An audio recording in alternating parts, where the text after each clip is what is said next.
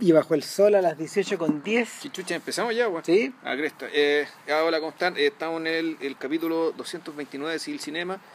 A las exactamente las 6.10 del día primero de noviembre del año 2015, día del fiambre católico. Ayer fue el día del fiambre canuto. Claro, y recuperando la vieja tradición de, De- hablar y hablar y hablar, pero ahora al aire libre. Sí, ahora estamos al aire libre. Puta, igual va a ser frío en un rato, weón. Yo creo No, que... si nos vamos a cagar de frío, pero. pero, Ya, entonces hagamos la corta, hagamos el podcast corto.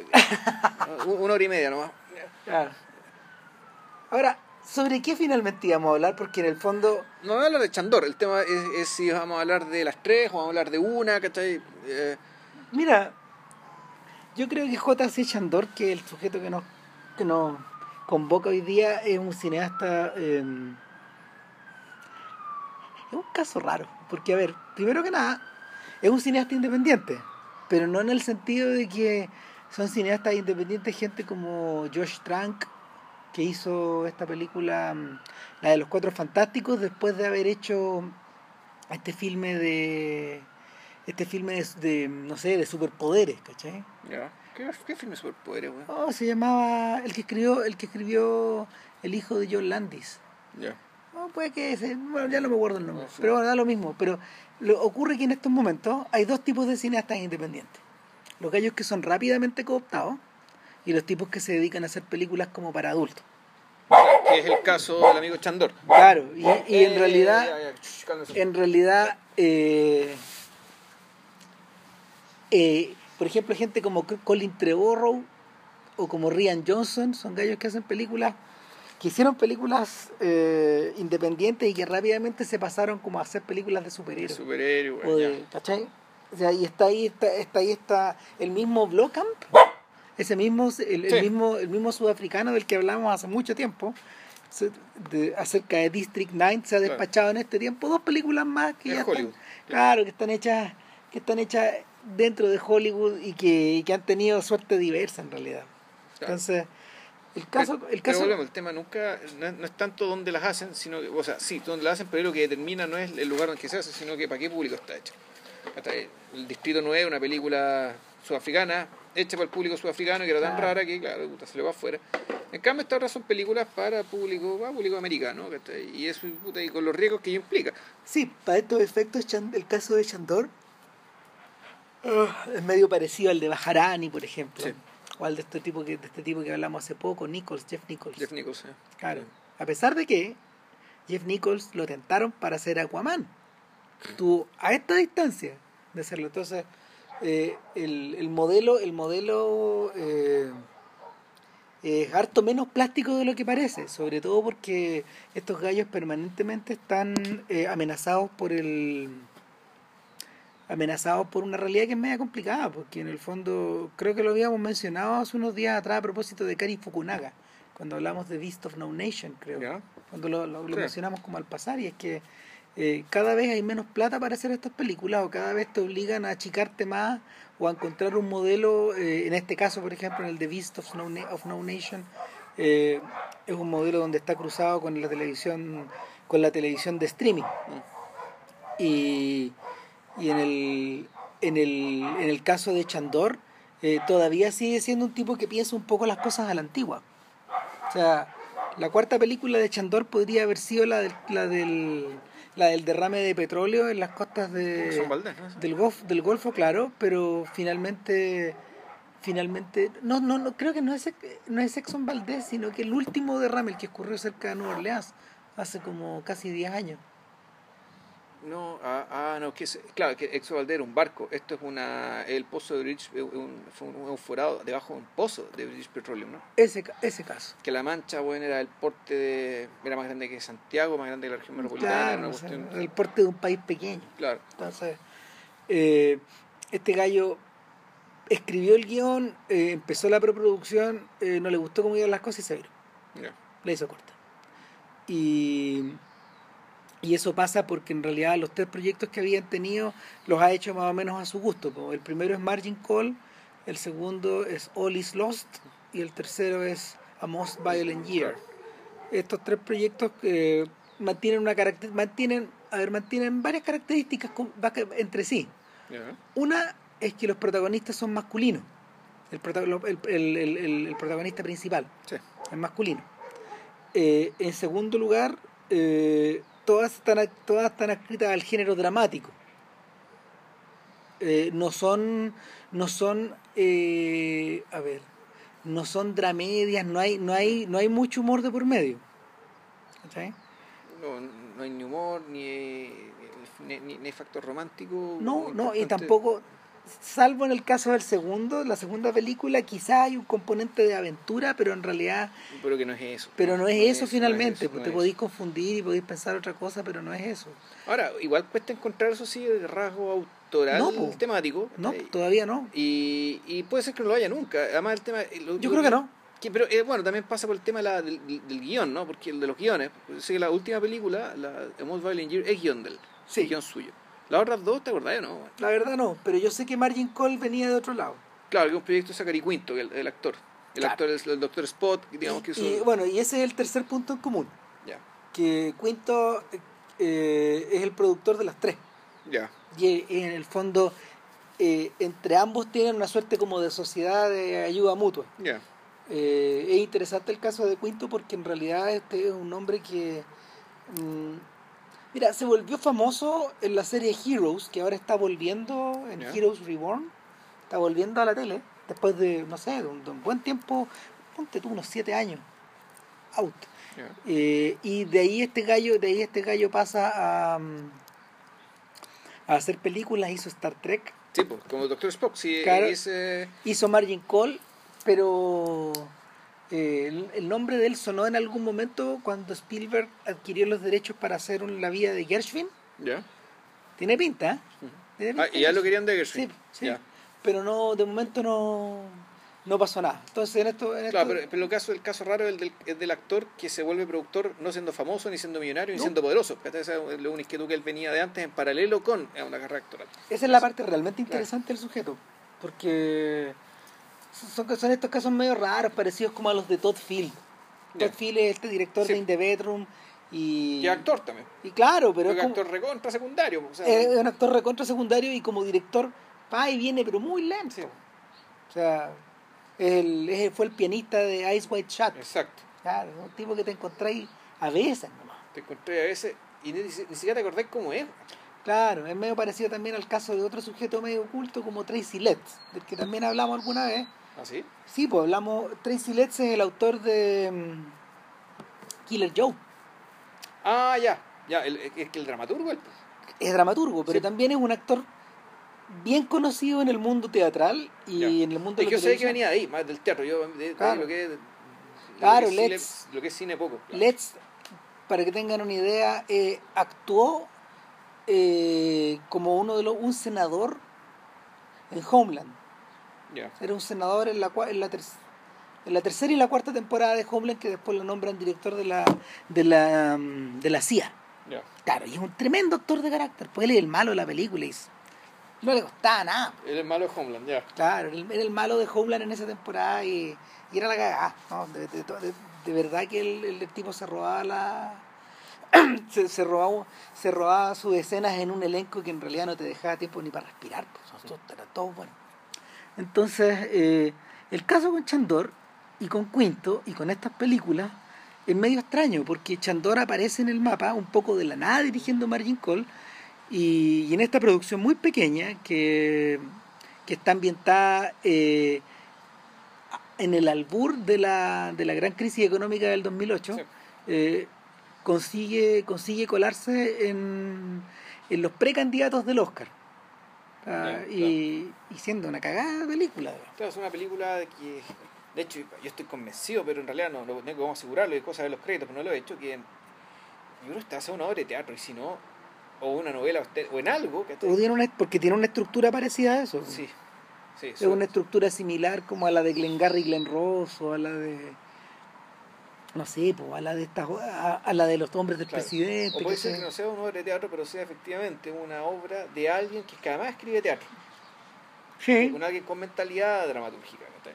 sí porque a ver no hay una no hay un gran despliegue de escenario no hay un gran despliegue de de gente hablando en distintas de secuencias de acción edificio. claro es Sí. gente hablando de gente hablando y, y donde la gran progresión consiste en, en realidad esto un uno podría entender esto como un bestiario, eh, eh, Sí. que un bestiario progresivo, es decir que un, a ver, la historia es esta, un, el día en que se produce una reducción de personal en una, en una empresa financiera, eh, uno de los tipos que es despedido le dice a un, a un subordinado que el mismo eh, que el mismo Zachary Quinto, que vendría a ser entre comillas el protagonista de la película, pero en realidad no lo es. Yo creo que en el fondo es, es- es- Él es la hebra. vamos. es la hebra Sí, o es el aceite o el aceite que circula por la máquina porque Claro. está en contacto con todo. Exactamente, y, y- aparece más o menos recurrentemente, pero la, la película no se trata sobre él, ni, ni necesariamente sobre su, sobre su, su, su viaje, su tránsito, digamos, su, su- su cambio como persona. Entonces, el Stanley Tucci, que está soberbio, Sí. soberbio, es, increíble lo bien que está el... Bueno, están todos bien, hay que decir, están todos bien. Sal, no es que esté mal, y el, el el que no me, el que no me llamó la tanto la atención, fíjate, es Jeremy Irons. Es que le dan poco material pues, y además su papel es muy obvio. Es muy obvio, exacto. Ya vamos a llegar a él, pero de acuerdo a lo que decía JP, en el fondo es que tú vayas ascendiendo de bestia en bestia y en bestia. Claro, en la jerarquía de la compañía. Y él aparece al final. La- claro. Entonces, puta, esto se trata en que eh, se produce el despido y cuando este, este tipo que lo acaban de despedir le dice a su subordinado Quinto, puta, ojo, ¿sabéis que revisa esto y ten cuidado? Porque está investigando esto hace tiempo. Y este tipo, el, Zachary, el personaje Zachary Quinto, se pone a investigar esta weá. Hace los cálculos. hace los cálculos y se da cuenta de que eh, la empresa está a punto de caer en bancarrota porque la ya la gente ya no, ya no se están comprando los bonos subprime mezclados con los bonos de buena calidad, ¿cachai? por lo tanto ya no está entrando el flujo. Y, y entre la maraña de números, tu, tu, tu, nadie se ha dado cuenta y hace como dos semanas que la situación está así. Y que eh, es obvio que en cualquier momento se va a hacer, eh, se va- a hacer evidente ¿cachai? el forado y un forado que va a ser del porte de la capitalización de mercado de la compañía. Eso quiere decir, van a quebrar Claro. en rigor. O sea, va a tener más deuda que la plata que la empresa vale, con todo lo que tiene en términos de sus activos, de, su, de, de su- de sus acciones, o sea, están hasta el carajo. Entonces él se da cuenta de eso, pero de- y, y llama a su, a su compadre, su amigo que está con su jefe directo, Y el jefe directo es es Paul Bettany. Paul Bettany. Paul Bettany, interesante personaje también. Sí, gran actor. Y, ahí, gran actor, interesante personaje. Y de ahí, bueno, de ahí Paul Bettany llama al jefe de ellos, que es el personaje de. eh, que uno, que uno diría así que es como el héroe antihéroe de la Es película. Kevin que, Spacey. Que el que toma las decisiones más difíciles y más importantes. Es el, es el middleman, el gallo Sí. que está justo, justo en la mitad de la cadena. O sea, está en la mitad, o sea, él es la, en la parte más alta de la cadena ejecutiva, Sí. o casi, porque ju- arriba de él está el CEO, digamos, el, el- ¿cómo se podría llamar? El gerente general. Ese es Tom Berenger, ¿cierto? Ese es Tom sí. Claro. Eh, Tom Baker. Tom, perdón, sí. Tom Baker. Tom Baker. Tom Baker, el de Mentalist, el actor Sí, que hace Mentalist. exactamente. Está en la, hay una especie de General Counsel, digamos, que es un, un- una asesora, o, o la, directora de riesgo, director de operaciones, que es de Mimur, y ya más arriba está el directorio, encabezando el directorio, el personaje de Jeremy Irons. Entonces, mm. esta película lo que, lo que te va mostrando es cómo va escalando este problema, o sea, el conocimiento del problema, cómo se va sumando gente a esto y ya, y qué van a hacer. Y qué van a hacer, y puta, esto- esta cuestión se trata de, en la medida que escala, de mostrarte los distintos perfiles, las distintas formas de aproximarse, de vivir, o de convivir y de, y de sobrevivir. de estos personajes en un momento de crisis. Claro, en un momento, o sea, en el capitalismo en general y en esta crisis del capitalismo que, que ellos mismos generaron.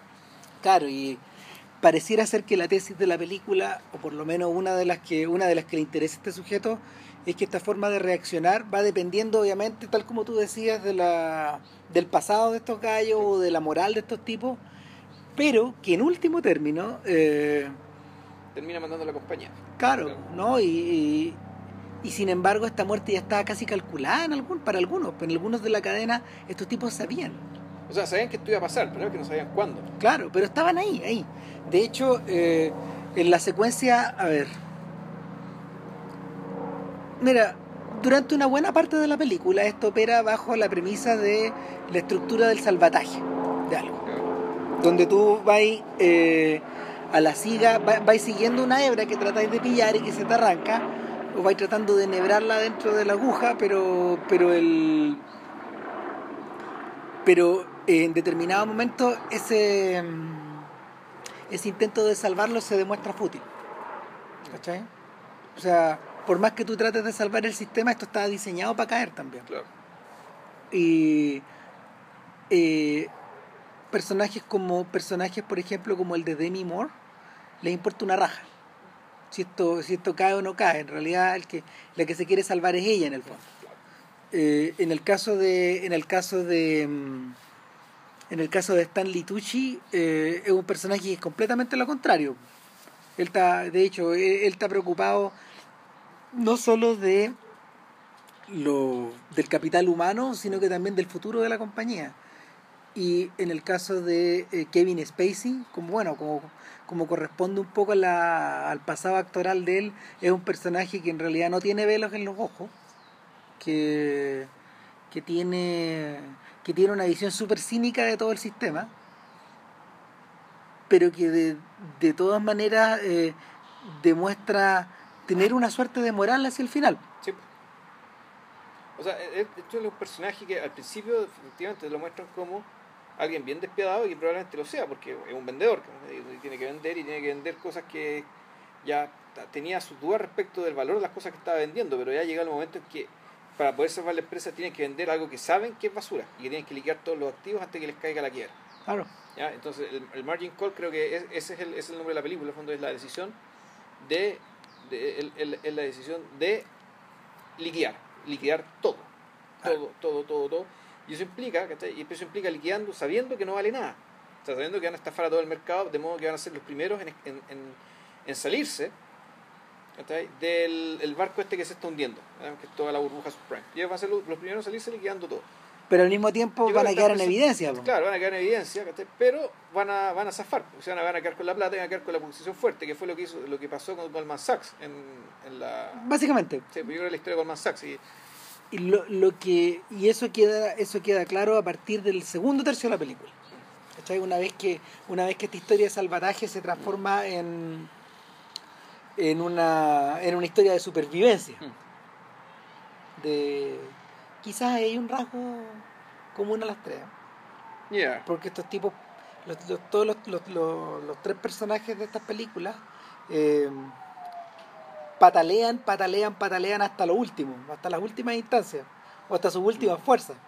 O se saben que tienen, se saben en la mm, se saben en el trance de tener que ahorrar la mayor cantidad de energía posible para patalear con fuerza al final. Al día siguiente. Porque el día, y, el, y, el, día después, y el día después. Claro, pero esto ocurre en, un día. Sí. O sea, es una noche y el día siguiente. Eso es toda la película, son 24 horas, es unidad, es unidad, unidad aristotélica. Ahora, cuando, cuando este sujeto cuando este sujeto supera el supera el nivel de Tom Baker y, y, y, y queda a las puertas de de conversar o de tener una charla en el tope literalmente del edificio, donde tú dominas todo Nueva York con, con Jeremy Irons, con Jeremy Irons eh, te das cuenta de que en el fondo estás hablando... Bueno, primero nada, estás hablando prácticamente sin calzoncillos, porque este mm. este buen sabe todo. Sí. Y tenía claro todo. Y también, te, y también te queda claro que estás hablando con un gallo que, no, que pese a toda esta crisis, él, no va a, él va a salir indemne. Sí. No eh, probablemente con probablemente con, una con una buena parte como de no sé como con buena parte de su nombre manchado pero manchado por un rato también. Sí, pero con harta plata. Antes de que se dedique a hacer otra cosa. Pienso pienso pienso es divertido que estemos es divertido que estemos comentando esto hoy día en el marco del cartel del confort. claro el punto es que sí pero el, la, la gracia es que como el personaje de Jeremy Irons en Estados Unidos en Nueva York hay 500 Sí. Como inodoro mate en Chile. Eh, Yo creo que no hay. No hay, no hay ¿cachai? Por tanto, ya es un, es un buque demasiado grande, ¿cachai? La mancha es demasiado grande, pero el buque es demasiado grande y, y va a tener que, claro, este tipo puede, entre comillas, desaparecer, reinventarse en otro negocio, ¿cachai? Pero inodoro mate, ¿qué hacer, Ahí estamos. No, no, no, es que eh, el, el, caso, el caso es distinto, claro, porque es un personaje, es un personaje que está, que está aparte o que él mismo se situó aparte. Se, puso aparte. Y además la naturaleza del delito es distinta, porque mal que mal estos tipos, el, lo que pasó en Margin Call y la crisis subprime, era una práctica generalizada del, del negocio. Digamos. Esto, fue los, esto fue los primeros a arrancarse. Aquí estamos hablando de una colusión en, una, en un mercado con, con dos actores. De, de una década. Una colusión de una década. Sí. O sea, en el fondo es una actividad, es una actividad criminal que ya está Claro, porque en el fondo los otros que tipos... está institucionalizada, pero, pero otro- en, en- este émbolo, chico. Los otros tipos, lo, lo- lo de la crisis subprime, lo que hicieron fue todo hacer trampa y meterle la cuchufleta a todo el, a, a todo el resto del, del sistema, pero porque están compitiendo entre sí. Y porque todos funcionaban así, Sí. si es como lo que le Sí. pasa a Lance Armstrong. Claro, Te metí en un, te metí en un juego donde todos hacen trampa. claro, pero aquí donde este- tenía un mercado, donde tenía, eh, eh, tienes el 76% del mercado. ¿Qué, qué necesidad tenía? Ahora, lo interesante es que pareciera que en el caso de, del cartel del papel tissue, qué fruncido suena. Eh, lo interesante es que ahí aparentemente también hay delito fuera. Fuera Colombia, pues, eh, de- y en otro país. Sí, pues Colombia, y hay otro país más. Hay otro país más que no pueden contar. Que él no puede contar porque está en investigación. Claro, seguramente, no, pero seguramente la weá es más grande nomás. Pero, Y ahí, aparentemente que en esos lugares, cualquier más o menos informado. SCA parece, ahí, ahí claramente SCA es el gigante. Ya. Probable. Bueno, es que no, porque acuérdate que SSA compró a, a la empresa de Ruin Tagle, weón. Mm. Después, o sea, la colusión venía de antes de que se metiera SSA. Sí, claro. Entonces, hay que ver si efectivamente este otro país es, es algo que empezó de, después de que llegó SSA. Ahora, yo creo que cualquier tipo más o menos informado en tema de negocio va a cachar inmediatamente qué país es, en cuántos países está la papelera. No debe estar en tantos países, ¿sí? No, no No, creo. no sé, no, creo que sea algo tan arcano, weón, ¿cachai? De Descubrir, descubrir cuál es el A tercer lo país. mejor está en un país argentino. Claro, en un país brasileño. claro. ¿Qué sé yo? ¿Qué mierda importa también? Claro, claro. Pero volviendo, volviendo a volviendo a Margin Call, eh, una cosa que se estrenó en Chile, ¿eh? Sí. no parece que con ese mismo nombre, eh, No, el juego, no, el juego de la codicia o algo así, porque así le pero también le pusieron con un subtítulo, Ya. Margin Call, el juego de la Bueno, en codicia. Netflix está con el nombre el juego de la codicia, Claro, recomendamos eh, que la vean. Sí, de todas de todas maneras, maneras. Eh, hay un problema así con la película, yo creo. ¿Ya? Eh, pero yo creo que juega en su favor. Que Margin Call nunca se toma eh, más en serio a sí misma de lo que debe. ¿Cachai? Entonces, los gringos dirían que es ¿Qué carente. quiere decir eso? Los gringos dirían que es carente de patos. ¿Cachai? Carente de autoimportancia, carente como de autograndiosidad. ¿A qué me refiero? Por ejemplo, eh, en la época de Margin Call también se estrenó Wall Street 2. Ya. Claro, y Wall Street 2 es un animal súper distinto. Primero que nada porque eh, es un filme de ficción. En segundo lugar, porque eh, este filme de ficción mm, estaba protagonizado por un estaba protagonizado por un personaje de ficción que ya venía conocido. En el fondo es como el Hannibal del Silencio de los Inocentes, tener a Gordon Gekko metido de nuevo en esta historia. Y eh, yo creo que Oliver Stone cuando se mete a hacer la película en realidad la hace casi en tono de comedia. Pero también la hace como grandiosamente de comedia. ¿Qué weón no ha hecho grandiosamente este weón? Claro, po, a eso voy. Y una de las ventajas de Margin Call es que no su- no, no se no se hiperinfla. Ahora, eso la, no sé, pues la, la pone a ver, la pone eh, en categoría secundaria en términos de nominaciones y de huevas que en el fondo finalmente casi alcanzó, pero pero yo creo que la deja un poco al margen de esta inmundicia, de esta inmundicia de la competencia Eh, y la salva un poco. En este de- caso, ¿De en la competencia con quién, perdón? no, de, de la competencia en ese, en ese momento con películas oscarizables como A Better Life, como Warrior, ¿cachai? Como otras weas. ¿Qué película era esa? Uy, no me acuerdo. Puta, es que eran del mismo, eran del mismo nivel. Warrior era con Tom Hardy y A Better Life era una película con Demian Bichir Ya. y que, y que todas se metieron en la conversación del Oscar en esa época. En el fondo, el Oscar elige como un par de películas de este nivel, producidas por estudios chicos, para poder competir entre las otras. Ya. Yo me acuerdo de esta otra película, que es una, una, creo una película de HBO con Ed Harris, que es una película que es un poco vergonzante. O sea, tiene hartas cosas bien interesantes, pero en el fondo es una canonización de Hank Paulson. ¿Cachai? Ah, yo y, no la vi. y donde se hacen los hueones con el hecho de que Hank Paulson es un tipo que trabajó por años en Goldman Sachs y que todos los tipos que están metidos trabajando con Hank Paulson, Hank- Hank Paulson eran del equipo Goldman Sachs y por lo tanto hicieron todo el rescate básicamente para que Goldman Sachs saliera en mejor pie ¿cachai? Que, que, el- que lo que entraron. Y, y- ¿Y ahí lo canonizan este weón? Sí, pues Hank Paulson es un, un- es un héroe, po. fue el que salvó el capitalismo norteamericano. po. Chucha madre. ¿Cachai? Y lo, lo que me extraña es que Ed, Ed Harris se haya, se haya prestado para ser de Hank Paulson. Las lucas. Era, era Harrison, ¿no? Sí, parece que sí, weón. La puta, la verdad no me acuerdo, lo tengo medio confundido.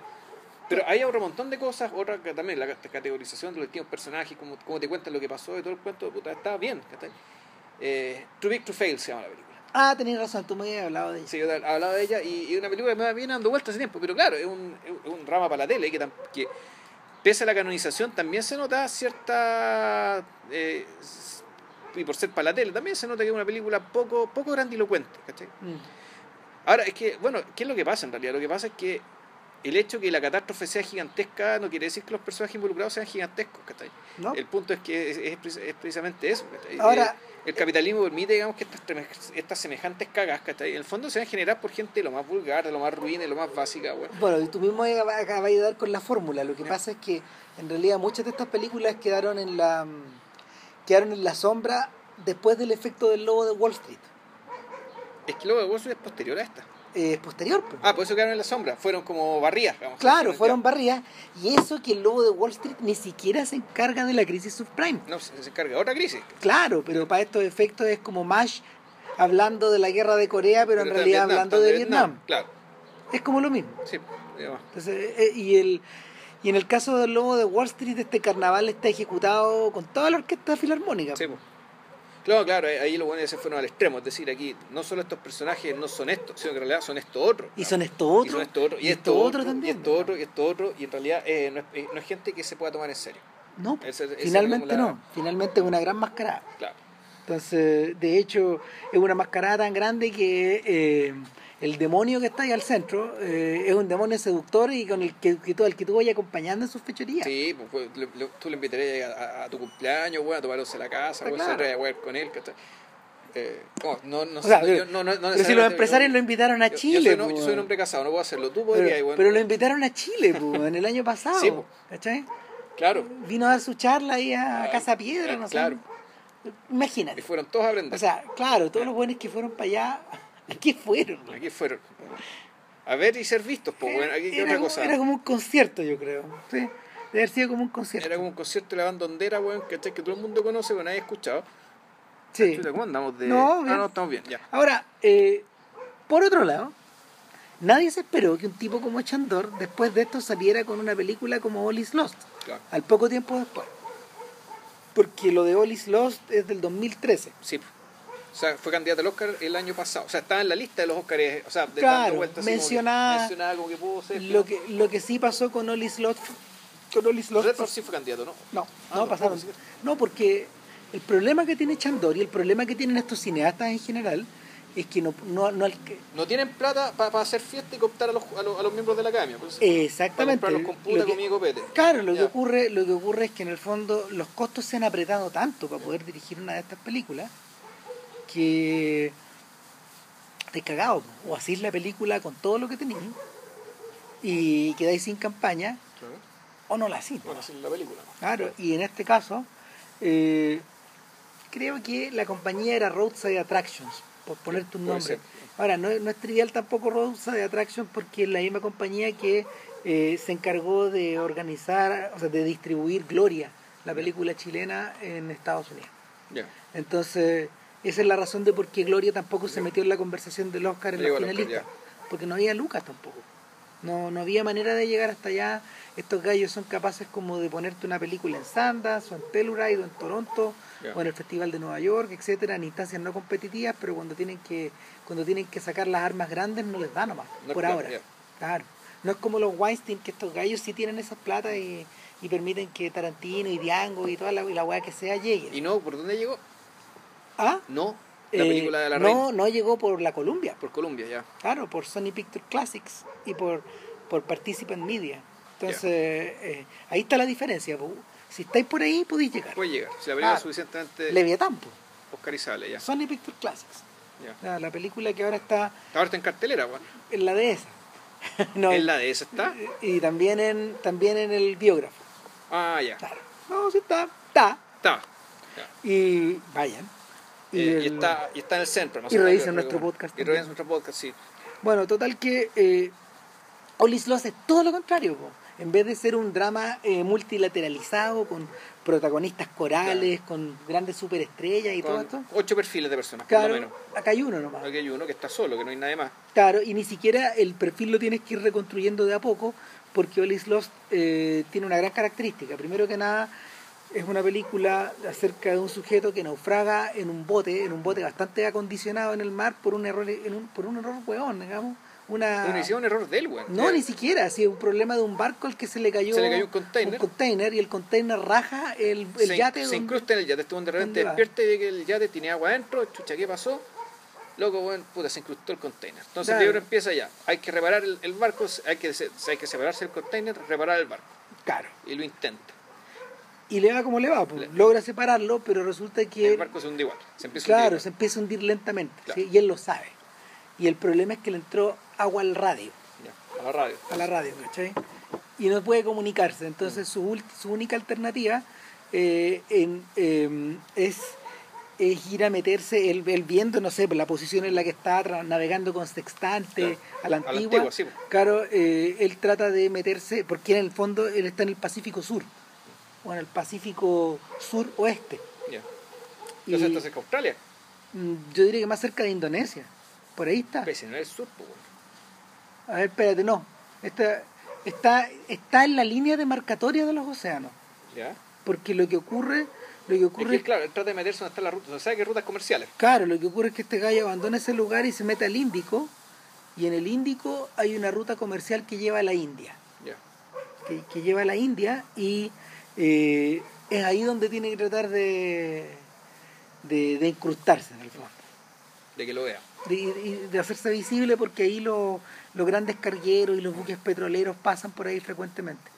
El problema es cómo lo van a ver, digamos, y cómo va a sortear, no sé, eh, las inclemencias del tiempo. eh, tormentas, claro, Entonces, claro, esto, el- eh, aquí tú, lo- tú lo que ves, lo que se ve es un señor ya mayor, Robert Redford, es una, casi un anciano, que eh, al principio te dicen que está escribiendo una carta, se sí, una carta, es una carta donde en el fondo es una carta de arrepentimiento. claro, de arrepentimiento, de, de apology también, o sea, como disculpándose con alguien que no está. Eh, y como si hubiera estado, como si todo este viaje, esto de estar tan lejos, como, eh, como si hubiera estado arrancando de algo.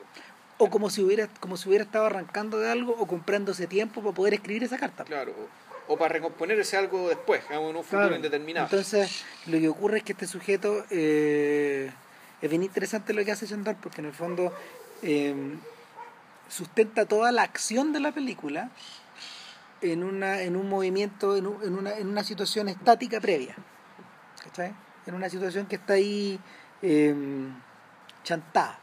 Y, que, y, y- y lo, que, lo que parece estar diciendo es que el inicio de toda filme de acción o de toda acción en el mundo, en el fondo, proviene de esta de este, de este instante estático donde tú eh, estás pensando hacia dónde te dirigís. Lo interesante es que no necesariamente depende de ti. No, claro, es que en realidad es, es- o uno podría decir, no, la película parece que se trata de esto, pero oh, sorpresa, esto no es sobre la conciencia de alguien, esto es básicamente un cuerpo que se mueve. ¿Por qué? ¿Y por, y, y por qué? ¿Cuál es la primera señal? Que no hay diálogo. Mm, no, La película prácticamente carece de diálogo. Hay un poco de diálogo al principio y otro poco al final y unos cuantos garabatos y unas cuantas eh, exclamaciones, interjecciones y, y gritos y, y lamentos y nada más. Porque en realidad este tipo está solo. Y no, no, no de esta no, de esta no lo salvan, de esta no lo salva la película en el fondo necesariamente. La película, de hecho, deja, deja en suspenso el destino del sujeto. depende. Prácticamente, prácticamente. Mm. Dependiendo de, dependiendo de quién lo vea en el fondo. Pero lo que sí va quedando ¿Cómo claro. la escena final? Claro, pero tú lo que, ¿qué es lo que sabes? Que el tipo es un cuerpo que se mueve, un cuerpo que siempre sabe lo que hace, Claro, siempre, siempre tiene muy claro lo, lo que tiene que hacer, el, el que tiene la, la experiencia y el conocimiento, digamos, que está asociado con la edad, el hecho de que sea un anciano también es importante, Mm, sí. ser casi un anciano, eh, y que casi siempre le acompañan las fuerzas, pero ya llega un momento en que... ah, Para estos efectos uno no, no sé, no es malo también concentrarse históricamente en las películas de náufrago. ¿Cachai? Las películas de náufrago son interesantes, eh, precisamente porque también respetan esta idea de la unidad de, de- de la unidad de espacio sí, y en muchos casos la unidad de tiempo. A veces naufragan durante un pequeño rato hasta que son hasta que son encontrados, etcétera. Eh, en el caso de Hitchcock, por, por ejemplo, el uso del náufrago es contradictorio porque en, en Lifeboat en realidad lo que él tiene arriba es una montado en una teleserie arriba de un bote. En realidad es un infierno. Sí, o sea, un infierno de odio mutuo del cual no se no pueden arrancar. Claro, o sea, el, pero lo, lo, lo interesante es que no es distinto a Gran Hotel, por ejemplo, porque están todos los están todos los personajes Sí. muy bien caracterizados. Sí, pues ahí en realidad el, el, el naufragio es una... Es la minucia, la- podría- es la, la excusa. podrían haber estado encerrados en un estacionamiento que- Claro, sí, o, es que- o- o en un mall, no sé. Es que en realidad películas sobre naufragio, ¿cachai? Eh, Eh, tenéis Titanic, una película sobre naufragio, pero también ahí el naufragio... No, yo me refiero no a la idea del naufragio, a la idea del náufrago. Es que tampoco también son distintas porque la película El náufrago, por ejemplo, también trata de otra cosa. Sí, Y es otra cosa y está en otra situación también. a eso iba. El, en ese sentido, esta película hasta se podría parecer más a La Tormenta Perfecta, donde el, al menos la segunda mitad, ¿cachai? donde eh, toda, la, pel- la- toda esa parte se trata efectivamente del combate ¿cachai? para sobrevivir, Claro. ¿cachai? y combate que se sabe, ¿cachai? O ca- o- o- puta, se intuye ¿cachai? que esto no va a resultar. Claro. Y que por lo tanto, en esa, en esa circunstancia extrema, puta, los personajes, eh, puta, de- sale, la- sale algo verídico, algo real de ellos. La gente que haya visto Life of Pi, que yo que conviene verla, en general, sí, me encuentro buena película. Es de lo que más me ha gustado de de, de este taiwanés, de- Ah, de- sí, sí, de, ah, ¿cómo se llama él? ¿cómo se llama? No me acuerdo. El de Tigre Dragón, Sí, el tigre, dragón, Eh. sí. etcétera. Ang Lee. Ang Lee. Eh, es que la narración del, del niño náufrago que está con el tigre y con está con el tigre, está con un caballo, no sé, está con un, está con unos animales que son de un zoológico al principio y que, y que todo revierte como una suerte de fábula en el fondo porque porque dependiendo cómo tú lo mires está, está, está en el fondo con humanos que encarnan esas características y, y la película los antropomorfiza. Eh, películas como esa eh, te evocan la sensación de que en el fondo eh, cuando tú habláis de un naufragio o de un náufrago o de una persona que está abandonada a los elementos muchas veces la manera como de muchas veces la manera de poder eh, estructurar una narración en torno a, a estos hechos es apelando a la metáfora y, y en el caso de Olis Lost yo pienso en El viejo y el mar Ya, claro. Claro. Comparten varias características y sobre todo eh, llega un punto, sobre todo porque en el fondo el, la forma en que escribe Hemingway carente como de adjetivo. Y describiendo acciones se, se monta muy bien con la Con lo que pasa acá. con lo que pasa acá, con la estructura, con esta estructura que está eh, no está carente de emoción, pero la emoción de esta- la emoción se la genera, la genera la propia audiencia. Este tipo como que no tiene mucho tiempo. Creo que no hay ni música, sí. No, no hay música. Hay un pelito de música al final, una Atmosférica. Sí. una- pero es atmosférica. Es medio parecido a lo que ocurre con Náufrago también, que tiene muy poca música y puesta en unos lugares eh, muy localizados. Pero en, en el caso de Olis Lost, esta operación es extrema. Y se parece, en el fondo es casi una reescritura del viejo y. Para estos efectos. Porque el que vio, el que vio la película de John Sturges con Spencer Tracy eh, paleteando en una mm, paleteando con una retroproyección atrás todo el rato, porque Tracy es muy viejo en la película, o se ve viejo, o se ve muy viejo, eh, claro, pues sabe que esa película, ese film está frustrado, po, que habría funcionado mejor prácticamente como una obra de teatro, como, como una obra de marioneta, una cosa así. Y es precisamente porque in- incluso, incluso con todo este relato que está carente de adjetivos, eh, el viejo y el mar también tiene moraleja, también tiene una estructura de fábula, también, también revierte la metáfora. Pero en este caso no, po, es más bruto. Yo no, no, no, no hay. ¿Qué metáfora hay en esta película, weón? Salvo el me quiero salvar, weón.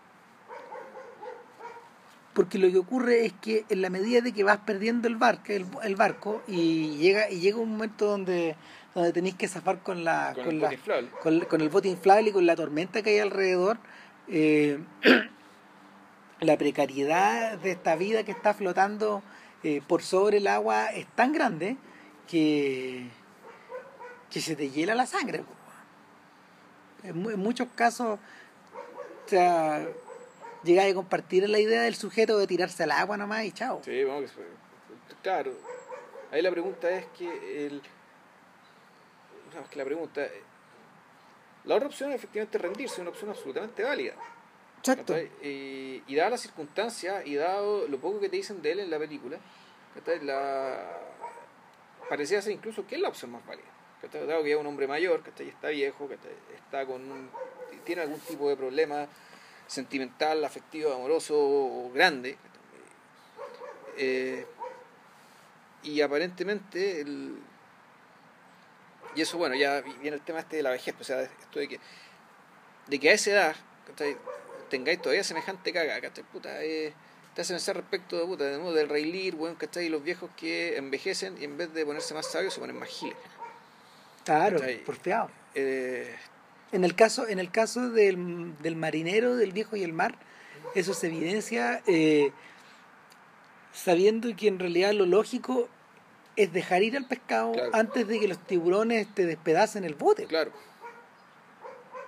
O sea, eh, porque lo que lo que lo- porque lo que te queda en el fondo es la exhibición del tremendo esqueleto y el, el- y el esqueleto que el esqueleto que este viejo termina arrastrando hacia la bahía a Cuba eh, de vuelta este esqueleto es el fantasma de su ego po. sí, de su ego de su vanidad de su ambición fantasma inútil de eso totalmente inútil Claro. o sea en el caso de en el caso de las últimas líneas del, del viejo y el mar queda un poco la a ver queda un poco la sugerencia de que puta, detrás de eso radica no sé una suerte como de grandiosidad humana en la derrota y toda la Claro. weá pero si lo ponía en el contexto de la obra de Hemingway sobre todo en Adiós a las armas donde en el fondo spoiler al final de la novela eh, se le muere la mina a este compadre weón, y y la mira y él dice, puta, y veo este trozo de carne y donde ya no hay vida, donde ya no hay nada, cierro la puerta y me voy, pues. Y chao. Entonces, eh, queda la ambigüedad presente ahí, pues. No es, no es la pura, no es la pura reclamación de un triunfo en la derrota. no Claro. En el caso de, All is Lost, eh, puta, aquí volvemos a estar. Aquí incluso el carácter, el personaje toma, no sé, por el carácter del no muerto. Claro. Del Entonces, objeto que se resiste a. se resiste a morir. se resiste y sigue, a caer y sigue, y sigue, y y sigue. sigue, y sigue. Bueno, y lo sigue. que, lo que pasa con los moribundos, po, weón, de que en el fondo llega un momento del coma en el que el cuerpo sigue nomás. Ya. Ya no está, ya no está independiente de que la gente crea que hay o no hay alma, etcétera, no, Eh, el cuerpo se sigue inflando de aire y se Mm. sigue inflando de aire como un neumotórax, Ya. ¿cachai? No, así. Y, y es mecánico nomás. Y tú lo ves y está ahí y es lo que es. Claro.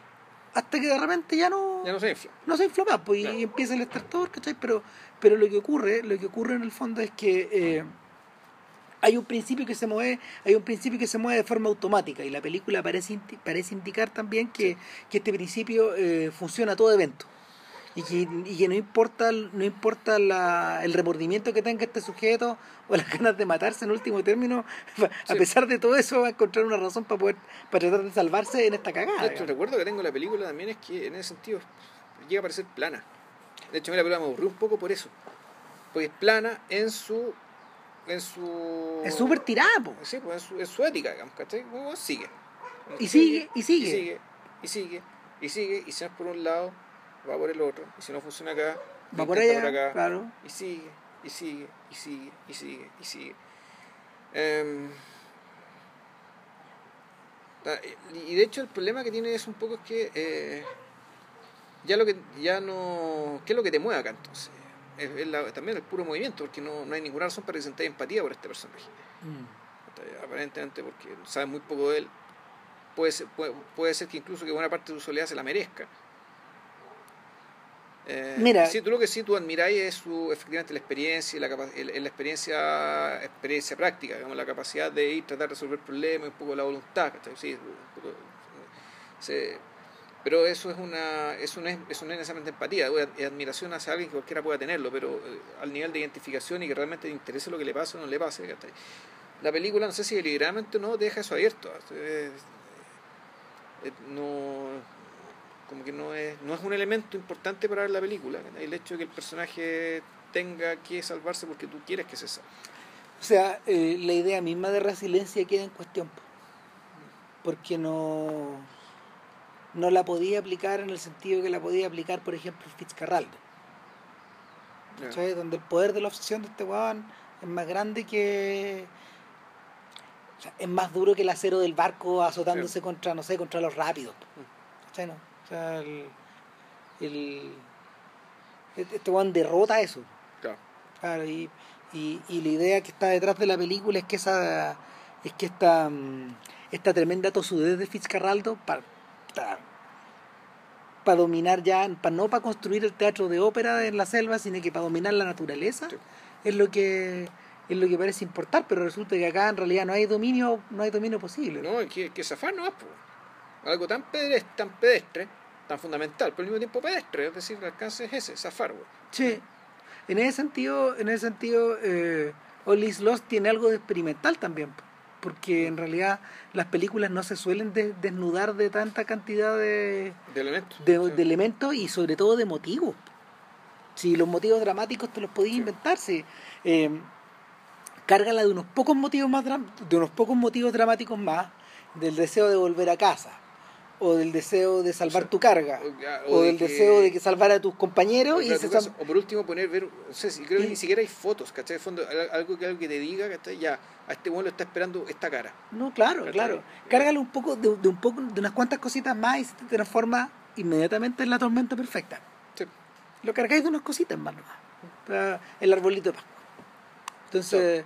Eh, en este experimento de desnudarlo todo, yo creo que hay cosas que se pierden también. Mm. Sin duda es importante mirarla, es interesante todo y, y, a lo mejor, no sé, a lo mejor la gente que la vea se va a aburrir, ¿no? O, o, tal vez no, pero, pero sí, eh, sí lo, lo, que hacen Chandor y, Redford acá, que, que, es divertido, porque, porque en realidad Redford nunca se distinguió por ser un actor físico. Mm. Pese a que es un gallo de envergadura, como de tamaño y todo no es un actor físico en el sentido de lo que era de que lo era Randall Scott por ejemplo en los westerns.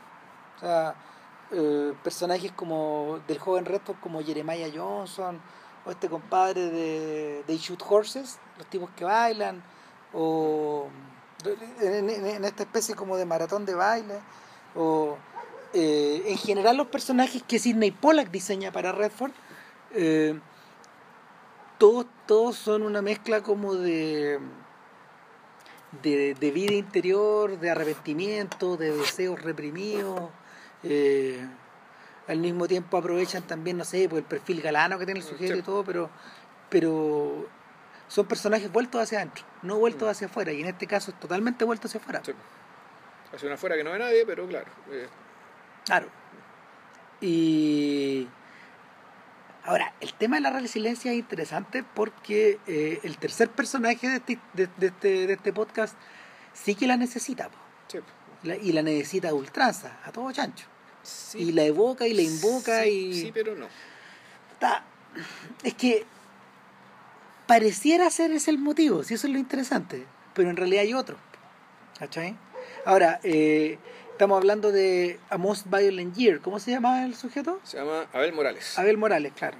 Que, que de hecho entiendo que es como el primer personaje abiertamente latino que le ha tocado interpretar al guatemalteco Oscar, Isaac. Sí. Claro. Y. A ver.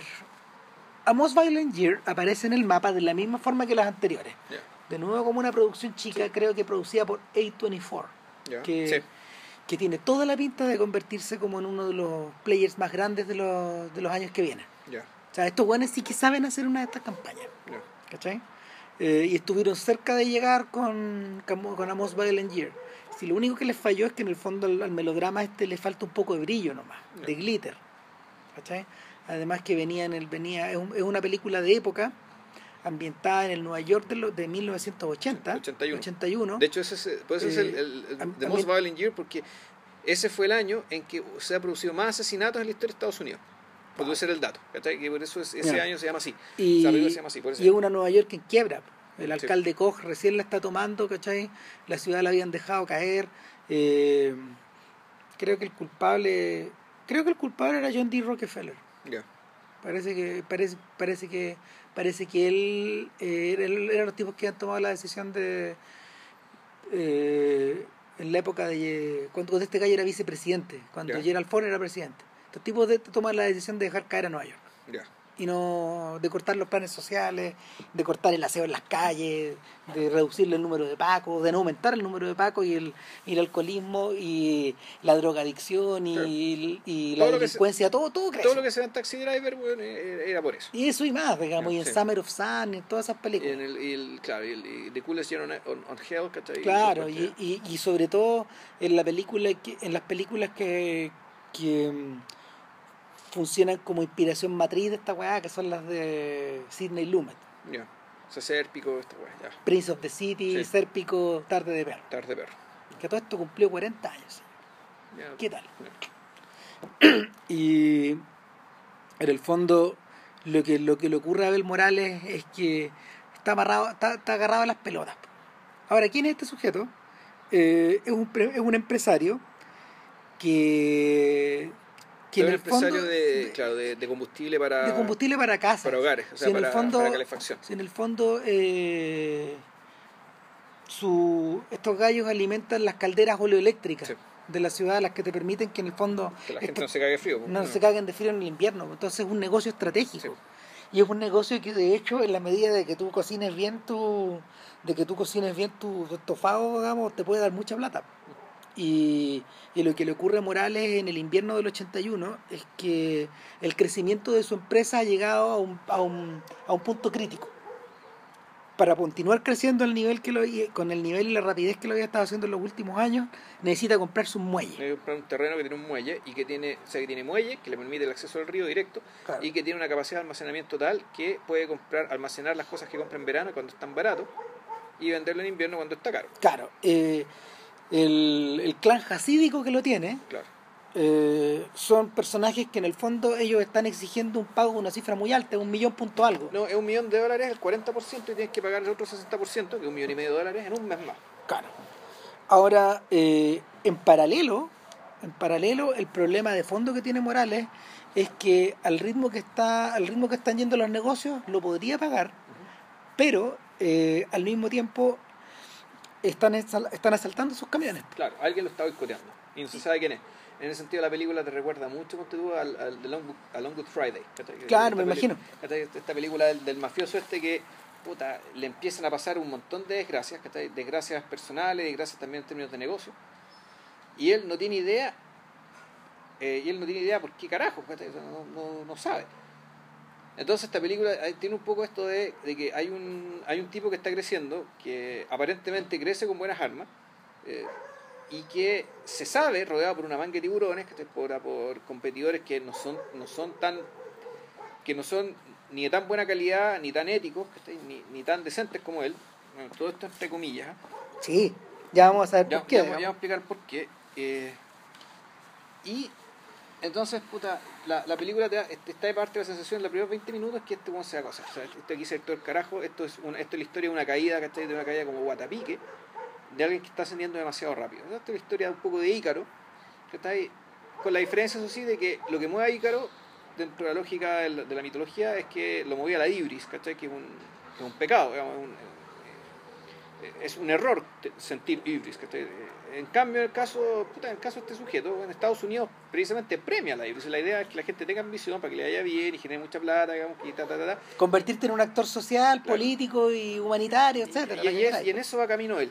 Abel Morales, que es un inmigrante de un país que no te dicen de qué No país te es dicen exactamente. que yo, bueno, recortado contra Isaac, uno siente que eh, uno siente rápidamente que puede ser eh, o mexicano o, puertorriqueño Incluso, o incluso colombiano.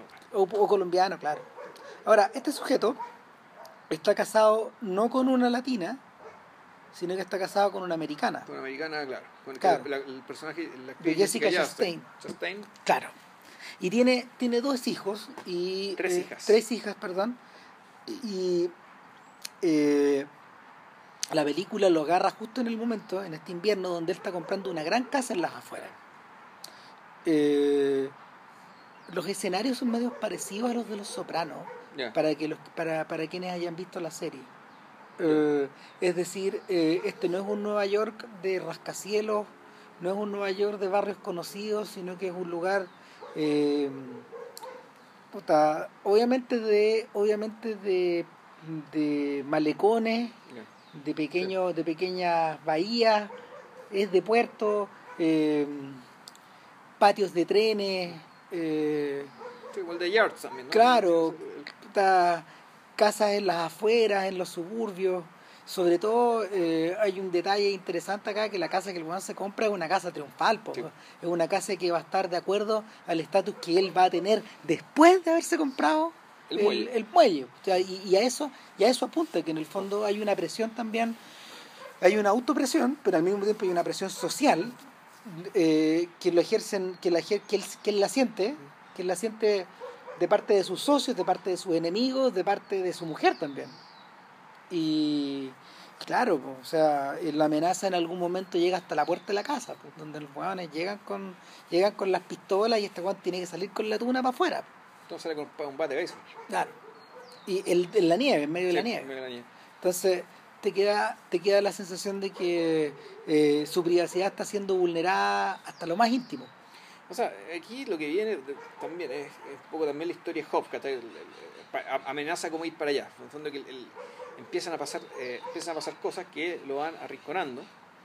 Eh, como por ejemplo, bueno, el, el tema cuando el otro tipo de lo que lo jode el, el, presidente del sindicato de los camiones. Puta, es que son varios. Eh, es, el es probablemente el más. Bueno, de hecho, de hecho los, los, los Hasidim están encima también, Sí. esperando, esperando, esperando. El protagonista, o sea, el actor ahí conocido es Jerry Adler, que es el actor de Los Sopranos, el, el, el, el conciliere judío de Tony Soprano. ya. ¿cachai? Y, Ah, y él es el Hasidic. Claro. Ya, porque J.L. Brooks, y este reconocible, ¿cachai? hace el papel del abogado de Abel Morales. De, no, Ye- de Albert Brooks. Albert Brooks, digo. Claro. Ya. Es el abogado y en el fondo es, es el sujeto que lo va acompañando paso a paso y que lo ha acompañado desde el principio, el tipo Sí. que le tenía fe, el, el gallo que el gallo que ha oficiado para mm, para organizar contratos, para darle un, para darle como un tamaño a la empresa, No, sí, es su para hacerla derecha. crecer, etcétera. de su mano derecha, su esposa, también ella es la que lleva la contabilidad. Pero empiezan a aparecer figuras que están como alrededor. y Yo creo que esas son las más interesantes. O sea, una de ellas, una de ellas, claro, una de ellas es el fiscal, que es David Oyelowo. Qué buena tremenda. Que, que en realidad el papel, el yo creo que el papel es más interesante de lo que finalmente se muestra que es. Porque, porque de alguna forma es el tipo que le hace ver que, o sea, le hace notar que te estamos mirando. Sí. Cada paso que tú estás dando, Abel, te estamos viendo. O sea, te vimos crecer. Porque ahora es lo suficientemente grande Claro. para que te veamos a simple vista. pues, Claro, eh, te, te, vi- te- te vimos desde que creciste hasta que alcanzaste este tamaño y ahora en realidad eh, no te no te podías hacer lo digamos. O sea, está, es- eres un actor y como actor tenés que cumplir ciertas reglas y tenés que quedar más o menos bajo eh, nuestra égida y, y de aquí en adelante nosotros vamos a te vamos a visitar o te vamos a acosar Claro. o te vamos a encarcelar. Eh, eso por un lado.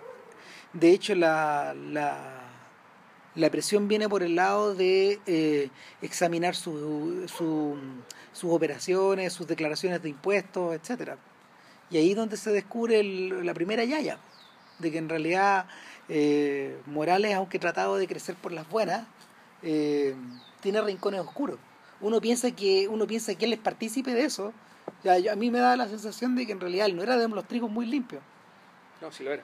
Y sí lo era, pues. en la medida que aparece en la película te va quedando cada vez más claro, pero el problema era que la mujer Lo es la que, tenía cocinado los es libros. que en realidad. Mira, y aunque no fueran los trigos muy limpios, el, el punto no es, lo importante no es que lo fuera o no lo fuera. Esta, película, a diferencia de las otras dos, que tiene que ver con tiene que ver con, por decirlo de alguna manera, con acciones, con el mundo de lo rotundo, con el mundo, con el mundo de lo real, de las cosas que son o no son.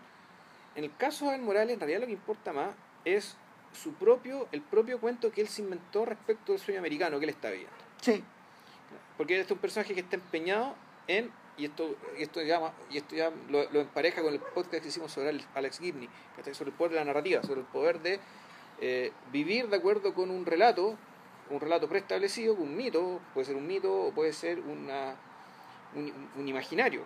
Un relato, un, re- un relato preestablecido el cual tú te quieres apropiar. Entonces, en el caso de Abel Morales, Morales puta, es un weón que está convencido ¿eh? de que él es, encarna el sueño americano, que el sueño americano es para, para gente como él y que el sueño americano se puede lograr por las buenas. y que, y, y que por su propia obra va va a llegar hasta allá. De hecho, de hecho, esa es la razón de por qué existen todos los personajes secundarios alrededor de él. ¿Qué es el tema? Porque ahí, ahí- todos estos personajes en realidad aparentemente lo están acosando, pero en el fondo Son el espejo. no- ni siquiera son el espejo, son todos los personajes que lo están protegiendo, me parece a mí. En el fondo, a la larga, todo esto que está alrededor de él es el colchón ¿cachai? en que saben que tiene que es necesario que existan personajes como él ¿cachai? para que el sistema se mantenga. Suena medio macabélico, medio conspiranoico, ¿cachai? pero yo la película, la, la- la película ¿cachai? se ve así. Y si se ve así, a lo mejor la película falló. ¿cachai? Pero es claramente, claramente, incluso, sus- incluso sus enemigos lo protegen. Mira, hay una conversación al final con uno de los mafiosos, ¿cachai? con el mafioso más importante, con el, uno de sus rivales, que además era mafioso, que, que él le va a pedir plata. ah, pero, pero el, Igual no estamos adelantando caleta, pero va lo mismo. No, si no, lo para, esto- para estos Sí. efectos, para estos efectos da lo mismo porque la película es modular. Sí. Lo, lo que ocurre, a, a- a ver, yo creo que eso es verdad. Sin embargo, sin embargo, eh, yo me imagino a todos estos personajes como sosteniendo un espejo donde, él, donde el propio Abel se refleja. ¿Cachai? Y, y la forma en que él se relaciona. Estos personajes, en suma, son el fiscal, Oyelowo, La esposa, su esposa, el abogado, su abogado, eh, su el, los Hasidim, en ul- aunque están muy, Sí, mucho muy- más lejos, Muy marginal, claro. ¿cachai? Aunque están mucho más lejos, eh, su empleado, que es uno de los conductores del camión, ¿cachai? Que es su doble en ese sentido, Es él hace 20 años. es prácticamente Sí. su doble. Es un inmigrante que eh, tiene una esposa embarazada y que eh, la está pasando como el como la como, como la callampa porque eh, eh, es el sujeto al cual como en, su calidad de conductor a él le están robando todos los, todas las semanas el camión po, entonces este weón está chato y ya eh, ya no hayan ya no hayan aquí a dónde hacia dónde dirigirse una, una, una, un rasgo peculiar de la película es que en realidad Abel se trata de tú a tú con él. Sí. Un poco por solidaridad, un poco por, por tener claro que ese fue su pasado y, y- y por, y, en, último te- en último término también eh, por su calidad de mediano empresario todavía, de sujeto que no está tan alejado de, del comienzo de la cadena. Y, y este, este sujeto en particular es el que, el que gatilla uno o dos de los momentos más dramáticos de la película. Eh, yo siento que el personaje está subescrito. Ya. Yo siento que no funciona bien. Yo creo que, el, Pero, pero o sea, está, te ayuda a llegar hasta el final. es que el punto está, para mí el problema es el final. El epílogo y la aparición final de este personaje está salida de cualquier parte. Sí. Eso está, eso, eso está mal. Ahí la Sí, película eh, se dejó un está, renuncio feo. está igual de mal, está igual de mal que está igual de mal que el penúltimo tiroteo de Black Hat. Yo no he visto Black Cat. Claro, pero pero cla- pero el- lo que le ocurre lo que le ocurre a Black Hat de Michael Mann es que eh, ese penúltimo tiroteo en realidad está puesto ahí porque es una escena de acción y porque como esta es una película de acción tiene que tener una de estas escenas, Ya, ¿cachai? Entonces lo sacáis y no pasa nada. Eh, y el y en este en este caso claro eh, el cierre del te- el cierre de este personaje eh, tiene que tiene que mm, tiene que ponerlo delante de o sea, tiene que ponerlo de rodillas delante de Abel ¿cachai?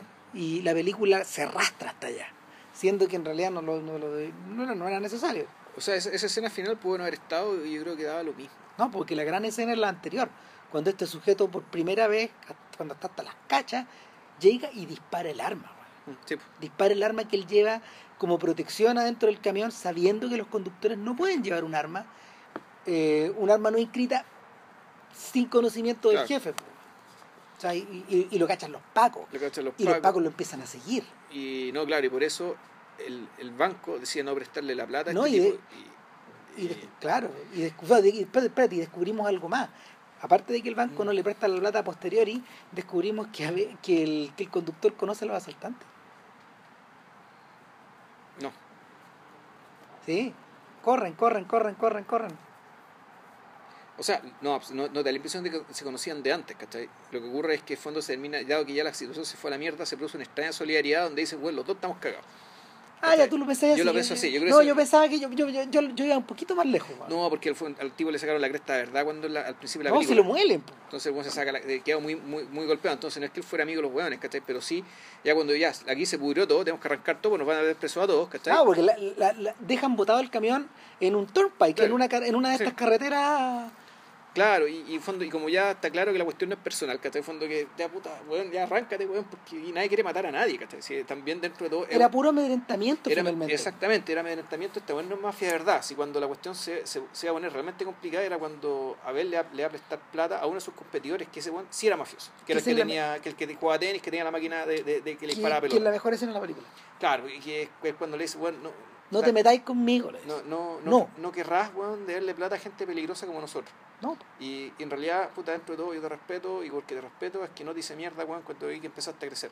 Y por eso yo te digo que ese personaje, y la, la forma de actuar de ese personaje, y un poco también la de la esposa, que es un poco de, este- de este- hacerle creer a este niño que la esposa a su vez es hija de un mafioso. Sí, po. Entonces, Era hija de un. Más que de un mafioso, era hija de lo que los gringos entienden como un boss. ¿Cachai? Que en el fondo son unos.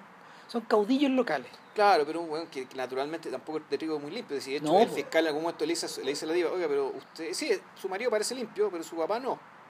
Claro.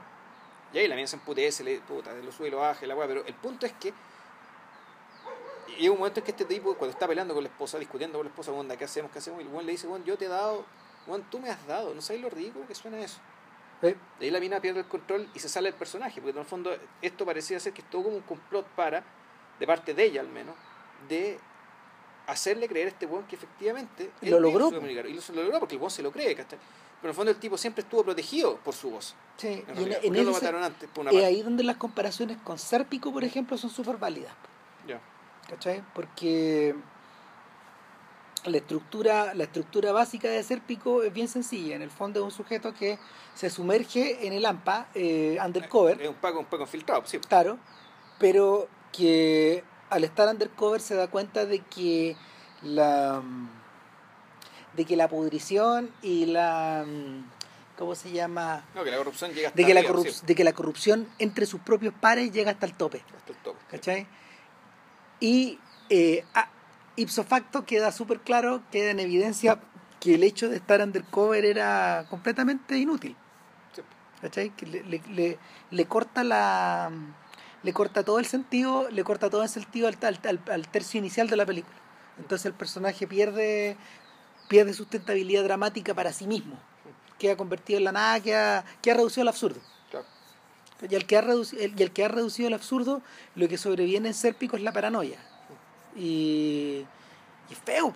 O sea, de hecho, la pega, la pega de Pacino, la pega de Pacino anticipa todos los jujas que vendrían después, pero y lo saca como de lo saca como de esta mm, de estos papeles autocontenidos que había tenido antes de joven. Ya.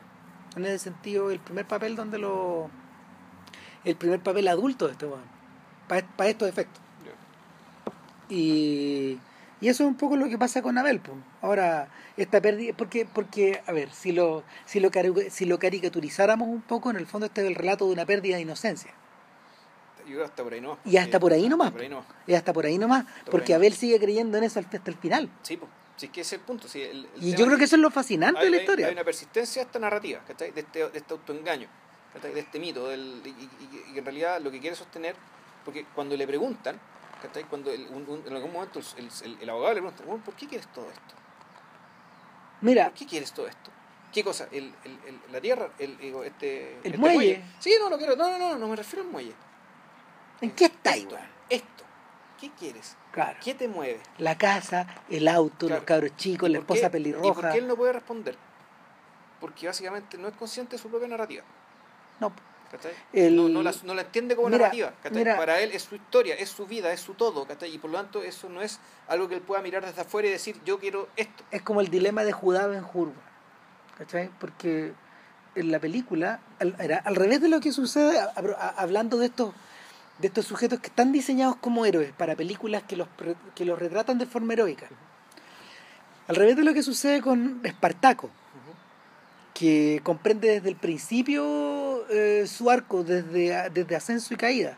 Él sabe que lo va, que, que, que Craso lo va a coser al Que, que final. contra el imperio no se puede. pues, No, claro, pero en el fondo su instancia es la de una lucha heroica.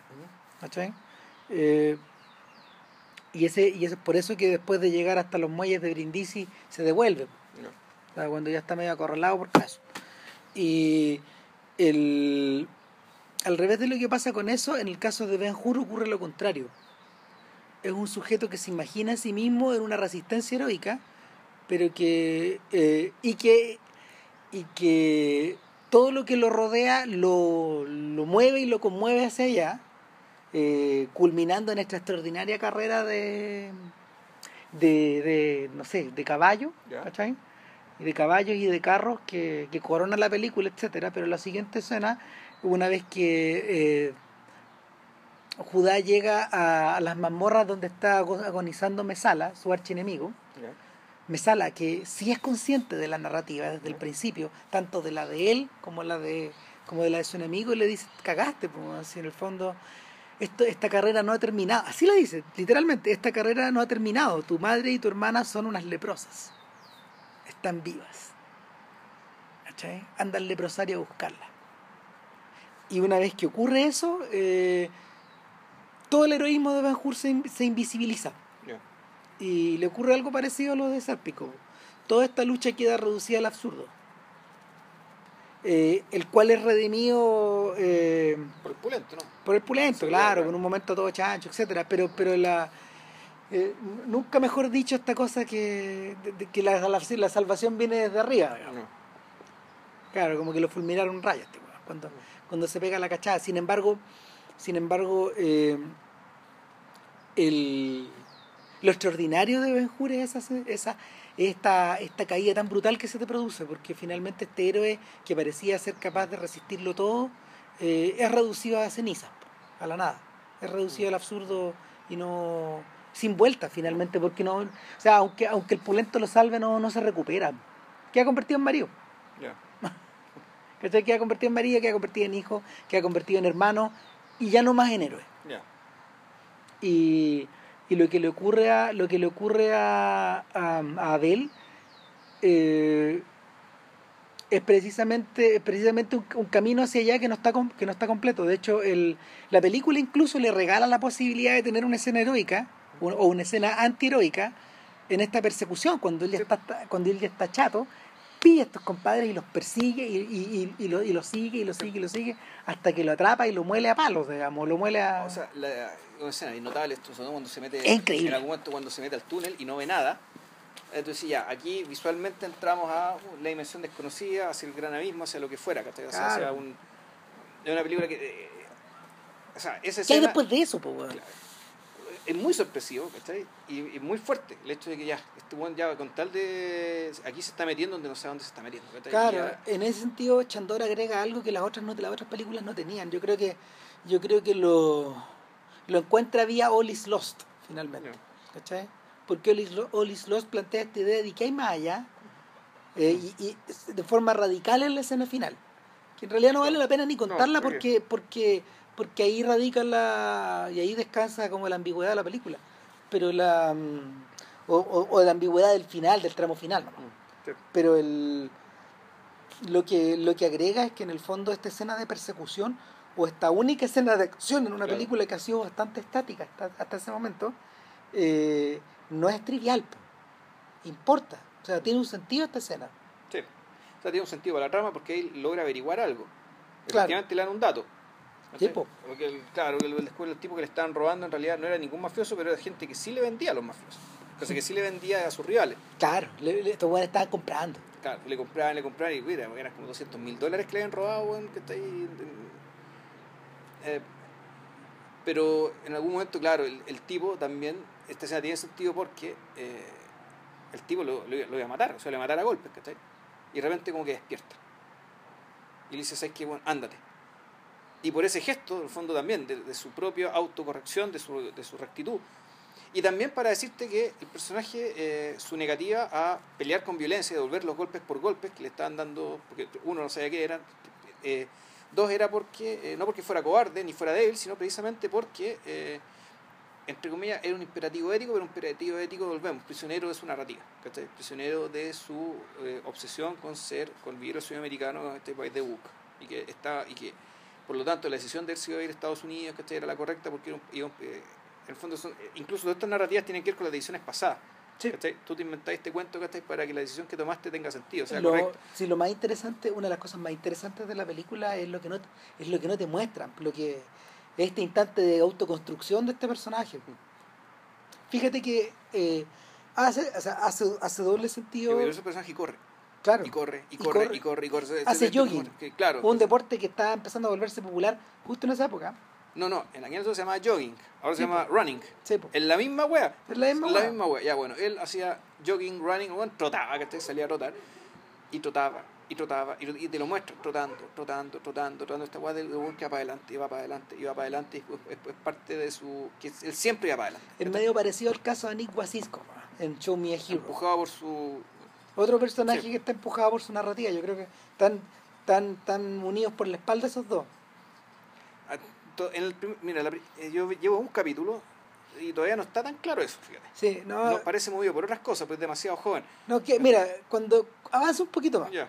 avanza un poquito más. Lo que pasa es que en el caso de Guasisco, eh, su historia, su propia historia de vida es más compleja, como suele ocurrir, porque en el fondo está basado en un personaje real. Sí.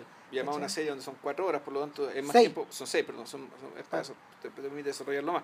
Claro, entonces, el, ahora, como, como habíamos dicho antes, lo interesante es lo que es que esta película carece del making, del making of de este Sí. sujeto. Y en- pero lo que lo que vemos no es el sujeto completo tampoco.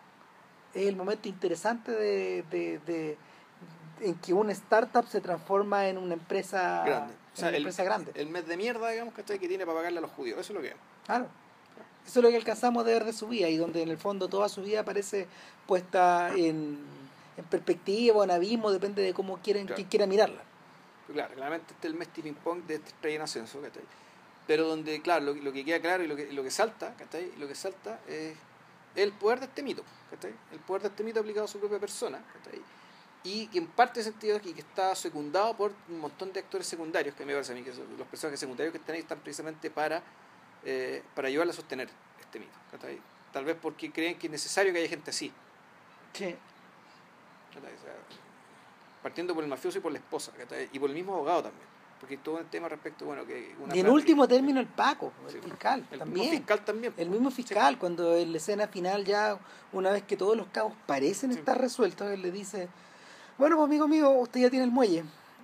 Eh, la investigación, le venía a contar que la investigación va a continuar, pero para estos efectos es más importante que usted tenga, para, para, para nuestros efectos, es más importante que usted tenga el muelle que que la investigación siga. ¿Cachai? O sea, s- pasas- o sea, pasaste, el, pasaste la prueba. Sí.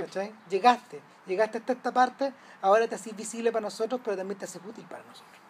No, no, y ahora, y ahora esto implica que va, va a saltar al Senado estatal, ¿cachai? algún tipo de ya cargo político mayor.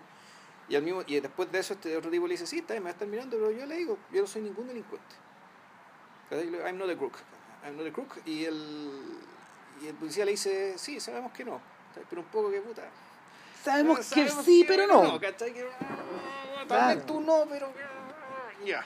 El, el sujeto, el sujeto en este sentido que más se parece a, a- en, el- en Los Sopranos a, a Abel es Artibuco.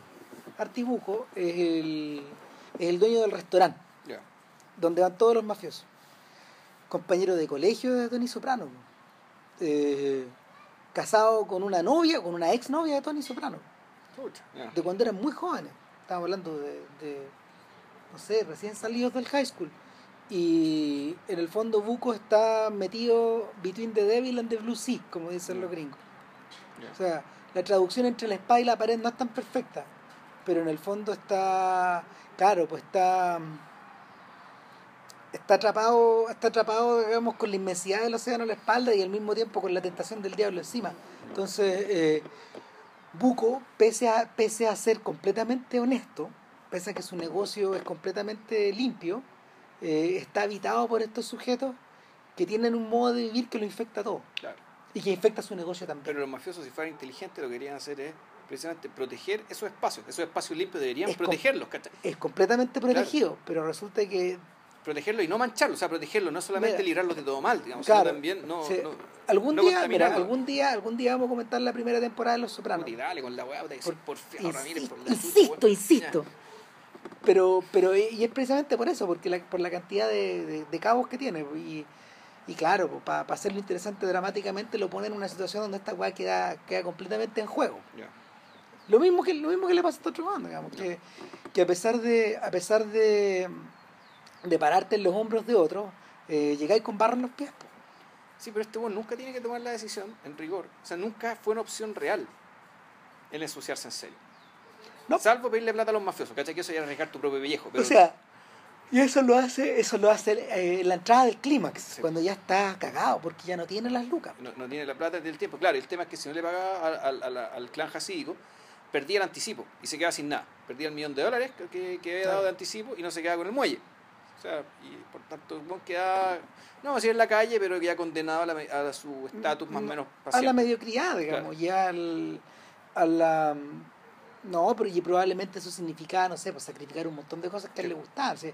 Acuérdate como, de, y, que ahora, y ahora este, quizás es un buen momento como antes del remate de hablar de Oscar Isaac, de que el personaje está construido hasta los últimos detalles, hasta, la, hasta las mancuernas que llevan la, que llevan la- que llevan las mangas de la camisa per- per- perfectamente estiradas sobre su sobre su humanidad. weón. O sea, de hecho la, la película eh, es súper es súper majadera a la hora como de mostrar a este sujeto perfectamente afeitado, siempre de punta en blanco, parece un mafioso.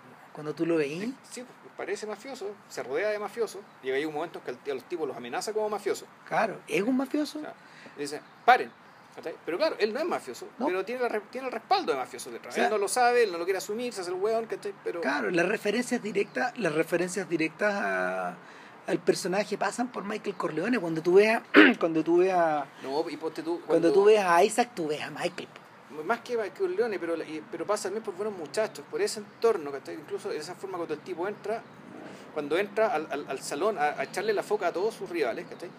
Puta, es una cámara como que lo va siguiendo, ¿cachai? Es como, eh, es un poco como- la, la cámara de buenos muchachos cuando entra al- por, por la, por la parte de atrás del restaurante, que sé yo, pero esto es lento. Claro. Lento, lento, lento, es como una última cena, ¿cachai? Y, y es... Y, puta, y claramente... Está iluminado de esa está forma, con luces cenitales, teatrales. Exacto. Este- Claro. Estas luces así como del lugar de, del lugar de conspiración, del lugar cerrado. Claro. Pero a mí lo que me gusta de, de Most Violent Year es que no tiene nada de Scorsesiana, po. Ninguno de los vicios, ni ninguna de las imitaciones, ni ninguna de las marcas de fábrica, po. Está, No. está facturada conscientemente para distraerte, para, para decirte esto no es esta otra, es Claro. esta cosa. O sea, el mismo No es lo que te imaginas. El mismo mundo callejero. Claro. Pero claro, sin los tics, sin... Sin la música, sin los tics, sin los cortes, sin... sin- Bueno, uno podría empezar a hacerse la pregunta, ¿por qué Scorsese decidió filmar así este mundo? Eh. ¿Qué es lo que gana? Yo creo que hay varias razones. ¿eh? O sea, Eh, hoy en día yo creo que debería ser un podcast de buenos muchachos. ¿cachai? es Que casi material, es sí. casi material Sí, para es material hablar de, eso. podcast, es Si no, en el fondo es, en Mean Streets, buenos muchachos casinos. Ese, es, la, ese es la- el axis. sí. Para ti es la trilogía, ya. Claro, no, o sea, pa- Es que, hay, es que Casino es un poco otra cosa también. hay varias combinaciones. Lo que pasa es que eh, en el, pero las tres están facturadas de la misma forma, de la misma estructura. Tienen la misma estructura, que en el fondo es una banda sonora que es una cama que va corriendo de éxitos pop ah, y que sobre la cual tú vas montando la historia. Ya. Entonces, eh, en, en Goodfellas y en Casino la música no para. Yo, yo, yo la he visto, yo la he visto preocu- preocupado de Con los ojos cerrados. prácticamente yo la he visto preocupado de la banda sonora y no para nunca. Ya. Entonces, hay algo que tiene que ver, no sé, pues, con una especie de energía vital o una, o una o energía maníaca que, que mueve a estos compadres.